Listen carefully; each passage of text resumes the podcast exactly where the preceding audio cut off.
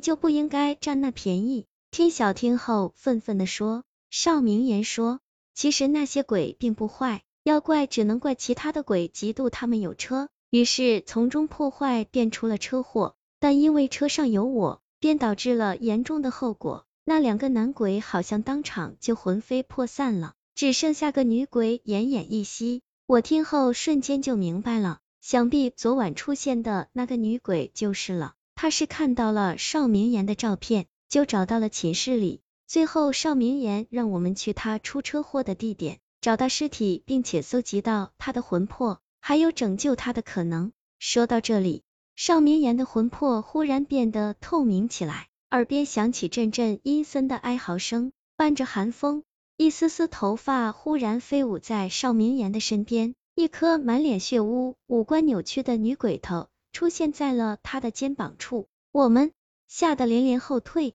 天晓拉着黄伟的衣服问：“是是到三分钟了吗？”我想不是。黄伟的脸色变得煞白。只见那个女鬼鲜血淋漓，慢慢走出来，对我们冷笑一下，拿手点了点，然后转头张开了血盆大口，将少明言的魂魄慢慢吸进了嘴里。消失前，他还扯着嗓子在喊救命，我们三个被吓得浑身冷汗，好在是有惊无险。完了，邵明言的活儿都没了，我们还怎么救他啊？黄伟看了眼天晓，说他没有文化，我都知道人有三魂七魄，想救邵明言还是有可能的。就在他们两个准备出门去邵明言出车祸的地点时，我忽然拉住了他们，示意先听听聚魂珠里面的记录。因为我一直对那个女鬼很奇怪，昨晚问了我们的名字，似乎是要做实梦，这次又用手点了点。黄伟一边看书，一边对记魂珠进行操作，不一会儿便得到了一段录音，并将内容记在了纸上。男一，知道前面是什么地方吗？邵明言，不，不知道。女，告诉你吧，前面不远可就是奈何桥了。男二，快别跟他废话了。等到了那边，好拉他一起投胎。邵明言哭腔，别啊，大哥大姐们，小弟跟你们无冤无仇的，拉上我做什么啊？南一冷笑，真的无冤无仇吗？你自己做过什么，你自己心里知道。不过想让我放过你也可以，除非你找别人来替你。邵明言，好好，我有三个室友，分别叫天晓、白轩、黄伟，他们三个你们随便选。只要可以放过我，看我这里还有跟他们在一起的合照呢。男二笑着，哈哈，真是卑鄙啊！女，行了，你们没发现这车有点不对劲吗？男一，糟了，车好像被别的小鬼动了手脚，刹车已经不好使了，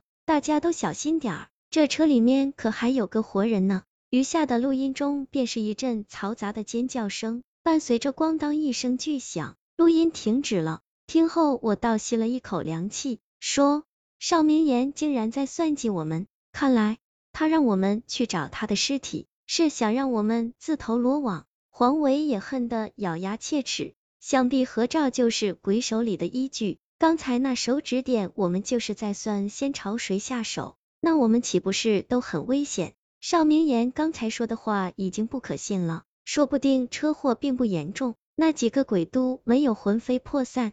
黄伟说，主动出击是最好的防守，跟鬼玩躲猫猫池，早会被他们找到，还不如铤而走险，去调查那几个鬼的来历，再查明到底与邵明言有着什么深仇大恨。就连我们都被牵连了进去，我们不会傻到直接过去，而是在暗中进行。到了晚上，我们趴在草丛里，黄伟指了指斜前方，轻声说。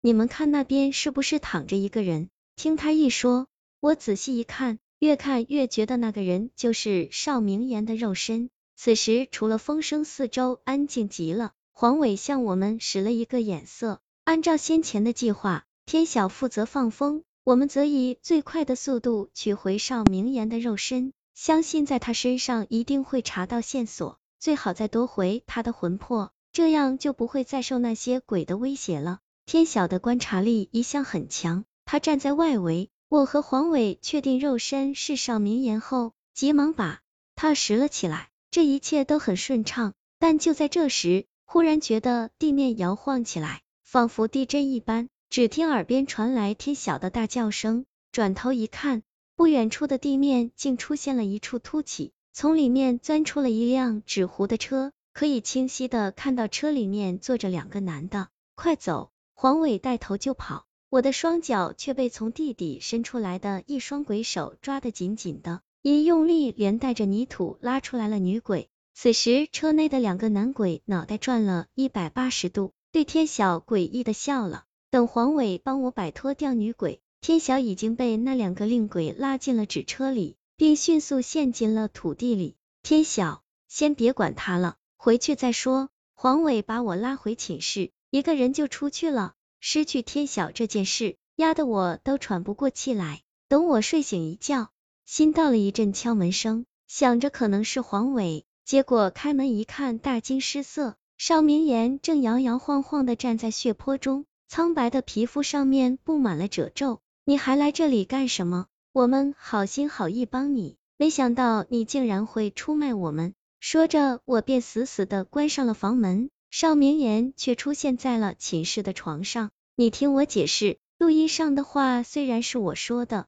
但我并没有恶意。那女鬼把聚魂珠拿给你看，为的就是让我们反目成仇。邵明言冷冰冰的说道。好啊，我敲着二郎腿坐下来。那你说说看，他为什么要这么做？邵明言说，女鬼名叫小环，生前两人曾经是对情侣。那个时候还有个大一的学妹也在追他，那天是小环的生日，邵明言本想好好为她庆祝，却被学妹紧缠不放，正好被赶来的小环看到了，小环误会之后哭着跑开，结果在过马路的时候惨死在了车轮下，为此邵明言一直都在深深的愧疚中，而昨晚在车里的两个男鬼都是小环在阴间结识的朋友，我听后一声冷笑。然后立刻变了脸色，就算你说的是真的，但现在的重点是天晓被鬼抓走了，就是因为你出卖了我们 J，不对，天晓之所以会被带走，